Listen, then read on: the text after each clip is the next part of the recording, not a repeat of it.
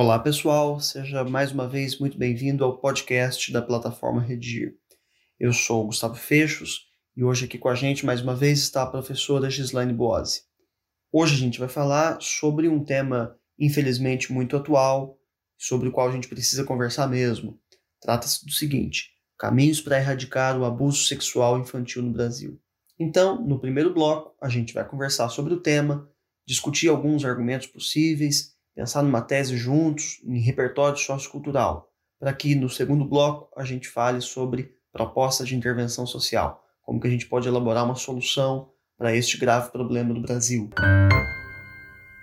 Então, vamos lá. Já fica desde logo também o convite para você assinar o podcast da plataforma Redigir aí no seu tocador de preferência. Professora Gislaine Boazzi, seja bem-vinda. É o seguinte, hoje, para falar desse tema, como é que a gente pode apresentá-lo, o que, que a gente pode dizer a esse respeito, já na introdução. Gustavo, um prazer estar aqui com você para apresentar o tema Caminhos para erradicar o abuso sexual infantil no Brasil. Nada melhor do que uh, um recorte do contexto atual. Se pudermos ler algum gráfico de apoio, fazer alguma leitura para trazer desde o início algum número, vai ser é, bastante importante. O estupro de uma garota de 10 anos no estado do Espírito Santo. Chocou a sociedade em agosto de 2020. Mas, infelizmente, não foi um caso isolado. Segundo a Secretaria Nacional dos Direitos da Criança e do Adolescente, no Brasil, a cada 24 horas, 320 crianças e adolescentes são vítimas de abuso sexual. Então, legal a gente pensar que um dado, né, um, uma informação factual dessa que a gente pode ter aí dos jornais, já pode servir para ambientação do tema, né? Você apresenta exato, exato. dessa maneira, fica legal e, inclusive, já é até uma hipótese de repertório antecipada na introdução. Apesar de que na introdução a gente não tem repertório como um elemento obrigatório, mas fica bem legal. A gente vê várias redações nota mil aí exato. funcionando legal, funcionando muito bem. Funciona. É, desse jeito. Agora, professora, na introdução, se o repertório não é exatamente obrigatório, outros elementos são. Por exemplo, a própria ideia de projeto textual, né? a antecipação dos argumentos com os quais a gente vai trabalhar nesse tema, sem falar, evidentemente, da tese. Argumentos. São tantos, não é, Gustavo? Levantamos, por exemplo, a falta de vigilância familiar e o descaso com que autoridades policiais e judiciais lidam com o tema, que, você há de convir, se aquece quando há certo clamor público, é, apelos midiáticos, espetacularização da tragédia, é. como o caso dessa menina que eu acabei de citar. Claro, parece que a gente só volta a falar de alguns assuntos quando acontece uma coisa muito grave, aí a mídia né, tematiza, passa a cobrir o assunto como se fosse a primeira vez que ele acontecesse, sendo que se trata, infelizmente, algo e por recorrente. outro lado, né, de algo muito recorrente. Gustavo, podemos citar também uh, as redes de pedofilia em ambiente virtual. Uh, e não só, a desestrutura familiar, a falta ou a baixa escolaridade da vítima e da família também, por que não? Isso para não citar casos em que as próprias famílias também estão implicadas, implicadas estão de propósito mobilizando meninas, né, para a prostituição. Acho que é um outro assunto assim, Olha, assim, que uhum. tem super a ver e lamentavelmente tem a ver, na verdade, com o tema. Bom, isso como possibilidade de argumento. E para conformação da tese, né, que é este ponto de vista que precisa estar sempre tão claro para quem escreve, para quem lê, é, com influências importantes aí sobre a competência 3, que avalia em 200 pontos a mobilização dos argumentos em defesa de um ponto de vista. O que, que a gente pode pensar a esse respeito? Gustavo, em se tratando de problema de viés sociocomportamental, priorizar a educação é fundamental. E aplicar aos criminosos as sanções previstas na legislação. Muito comum o aluno dizer que precisa fazer leis, endurecer as leis, mas na verdade o que precisa é a aplicação né, da, da, das sanções previstas já na lei. Perceba que, inclusive, essa tese já acena a proposta de intervenção. que é um jeito de os alunos aí finalizarem a introdução, né? É muito comum a gente ver esse fim do parágrafo introdutório já acenando. remetendo, acenando para a conclusão, como parte, inclusive, constitutiva do projeto textual. Bom, se a gente já falou sobre introdução, né, relativamente às partes que a integram, vamos falar agora sobre repertório sociocultural. O que, que você sugere, professor, em relação a este tema, para que a gente mobilize um repertório que seja adequado, pertinente, produtivo ao texto a respeito de um tema tão delicado como esse? Quando se focaliza o tema abuso sexual infantil, simplesmente se abrem as portas, as cortinas do cinema, né?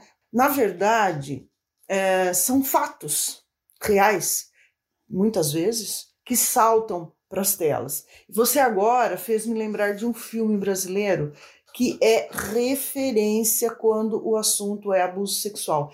Eu falo abuso sexual infantil, eu falo de Anjos do Sol. Você está lembrado? Nesse longa, eh, a personagem Maria, ela tem apenas 12 anos, ela é vendida pela família a um recrutador de prostitutas. E o, o negócio acontece pautado na ignorância do pai. Coitado, ele acredita estar encaminhando a filha para uma vida melhor. É, e, inevitavelmente, Maria é mais uma das tantas garotas de um prostíbulo. Pois é, então, de fato, a gente não tem essa realidade apenas retratada nas telas do cinema, né? Inclusive, aquele caso ao qual você mesma já se referiu aqui foi manchete do El País. Polícia prende tio indiciado por estupro de menina de 10 anos.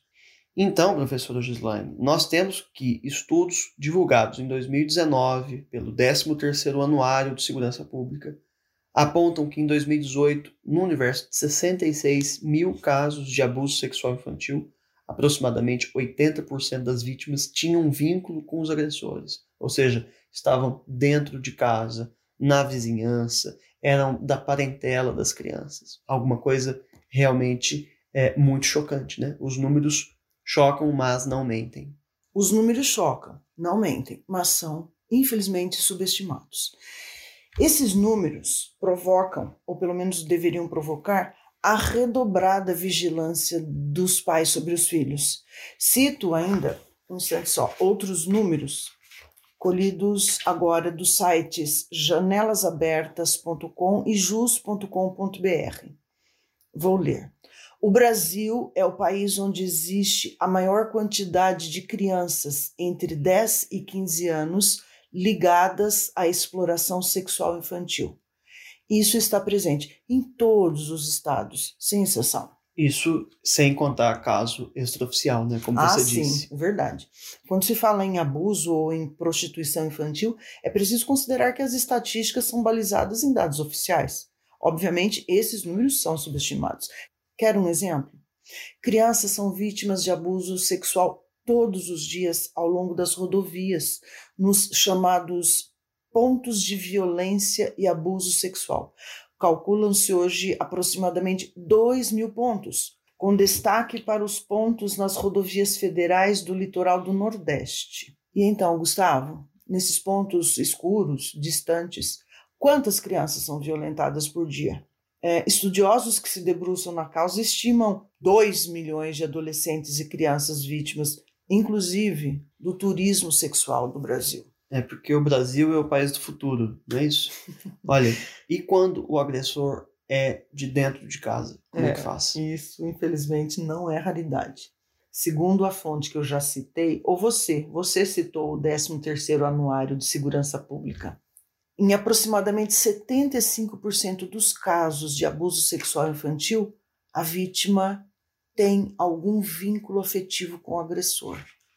Pai, avô, primo, vizinho. E o agressor, nesse caso, é exatamente aquele que tem o dever legal, moral, humano de proteger a criança. Né? Muito impressionante números dessa ordem, porque mostram a inversão completa dos papéis. Não é?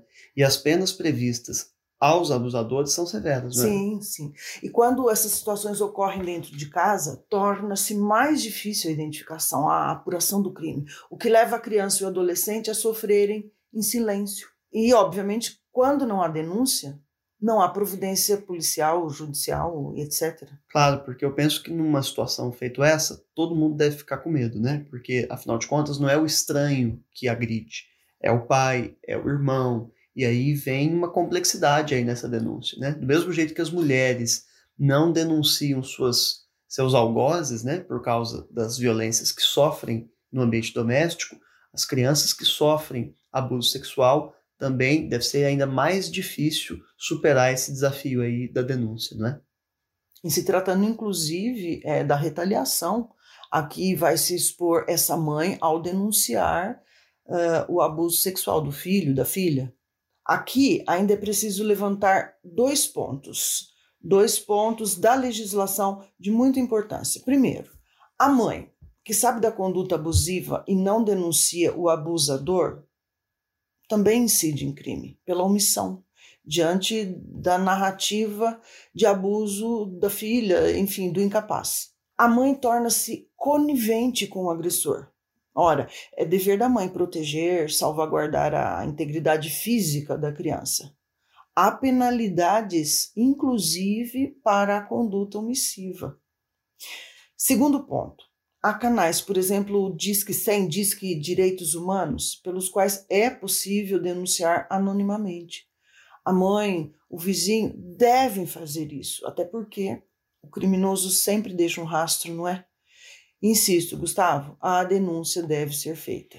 Legal pensar, inclusive, nesse canal de comunicação aí, que é o Disque 100, que ele também pode, eventualmente, se o aluno achar que fica legal, servir como um elemento de proposta de intervenção social, né? Para que, por exemplo, já que o Disque 100 já existe, a gente possa dar mais visibilidade, visibilidade a esse exato. canal, uhum. né? Porque nem sempre a gente tem que tirar da cartola uma solução que não existe, mas a gente pode trabalhar no sentido de aprimorar alguma coisa que já tem, dar mais visibilidade para um canal aí que já funciona. Bom, mas enfim, se a denúncia deve ser feita por parte da família, né, por parte de quem sabe, para quem inclusive não é, incida aí sobre crime de omissão, depois disso o Estado precisa chamar para si a responsabilidade de investigar, perseguir, processar, julgar o abusador. Porque eu acredito que grande parte da motivação de as pessoas não denunciarem pode estar conectada com a percepção de que o Estado, ele sim é omisso. Isso mesmo, Gustavo. Então, voltemos ao início, né, professor? Ao pensarmos que a educação sempre tem um papel importante, decisivo,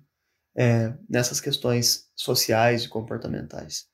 É, afinal, como que a escolarização está implicada numa situação feita essa? Gustavo, cito novamente a Unicef, segundo a qual no Brasil 6,5% das crianças e dos adolescentes de 4 a 17 anos estão fora da escola. Isso significa 2 milhões e 800 mil crianças e adolescentes fora da escola. E não frequentar escola implica, além do analfabetismo, cujas consequências são muitíssimo conhecidas, implica não ter acesso ao educador, que sem dúvida sabe ouvir as reclamações, sabe perceber, detectar para além da voz da criança, sabe detectar situações passíveis de denúncias, e, e é importante dizer aqui, cabe também ao educador denunciar até mesmo indícios de abuso sexual infantil. Quer dizer então que ausência da escola, evasão escolar, todas essas questões ligadas à escolarização têm implicações, é, lamentavelmente, também sobre abuso sexual infantil, por mais é, distante que pareça essa conexão, mas essa ah, relação tá distante, está né? estabelecida, né, infelizmente. Bom, professora, considerações finais aqui sobre essa discussão? Gustavo, termino esse bloco com a seguinte ressalva. O debate em torno do abuso sexual infantil se acalora quando algum caso ganha proporções midiáticas. O, o caso da menina do Espírito Santo, 10 anos, estuprada pelo tio, gravidez, aborto e toda aquela polêmica em torno é, desse episódio, não é? Perceba, o fato chocou, provocou a comoção popular, você acompanhou os desdobramentos, mas me parece que aos poucos tudo isso vai perdendo força. É como se apenas uma criança no universo de 60 por dia, essa é a conta, merecesse a atenção e as providências da lei. Isso precisa ser revisto. Quer dizer, não tratar do tema, não mobilizar a sociedade inteira apenas quando vai para a televisão, né? Verdade. Mas botar o Estado aí para fazer o papel dele e as famílias também para é, denunciarem. Isso mesmo. E assim, finalizando esse primeiro bloco, a gente já faz inclusive o gancho para o segundo, para a gente pensar objetivamente, a partir de agora, como podemos é, estruturar uma proposta de intervenção social para um problema tão grave feito esse. E parece que a gente, ao longo do debate aqui, das proposições para o desenvolvimento deste tema, já tocou em pontos importantes, que se o aluno, de fato, executar essa ideia na redação, precisará dar conta lá na conclusão de amarrar essas ideias. Não pode ficar ponta solta na conclusão. Exato. Caminhos para a erradicação do abuso sexual infantil. Agente, ação, modo meio, finalidade. E o detalhamento de uma dessas situações, de um desses elementos. Cabe ao MEC o fomento à educação, por meio da formação continuada dos educadores, com quem as crianças e os adolescentes passam a maior parte do dia, ok? Nessa mesma esteira, as secretarias de educação devem oferecer palestras sobre educação sexual, palestras estendidas a toda a comunidade, em especial à comunidade escolar, alunos, educadores, família, etc. Depois, maior efetivo das polícias para investigação e persecução é, dos criminosos, ações mais céleres com as devidas punições. E, veja bem, veja se você concorda comigo. Você não acha de todo é, importante fazer um apontamento desse, hum, desse nível? Acompanhamento médico psiquiátrico e reeducação dos apenados para a respectiva reinserção social, com vista, inclusive, a evitar situações de reincidência. Você não acha que fica, inclusive, original uma proposta nesse sentido? É, é, porque vai ser muito comum uh, o, o aluno focalizar a criança abusada, o adolescente abusado mas ninguém pensou não é nos traumas os problemas psíquicos que é, levaram o, a pessoa a abusar sexualmente de uma criança. Então eu acho assim de todo proveitoso nós nos lembrarmos também do abusador na nossa proposta de intervenção. Claro muito bem lembrado é uma ótima proposição inclusive um jeito de lidar com menos obviedade né, sobre o tema.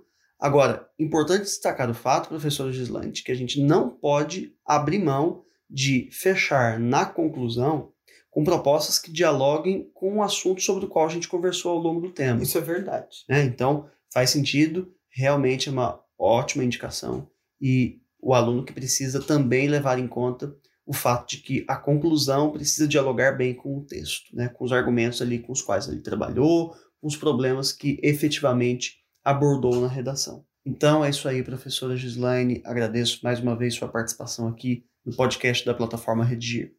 Obrigada eu, Gustavo. Foi um prazer estar com você. Então, agora é hora de fazer a redação. Olha, não deixa de conhecer uma redação modelo que a gente tem na plataforma sobre este tema. E depois de feita a redação, quando você tiver acesso à correção, vai lá para o percurso de aprendizagem, onde há listas de exercício, tópicos de gramática e videoaulas a respeito de cada uma das dificuldades. Para acabar, assina o podcast no seu tocador de preferência. Um abraço, pessoal. Até a próxima.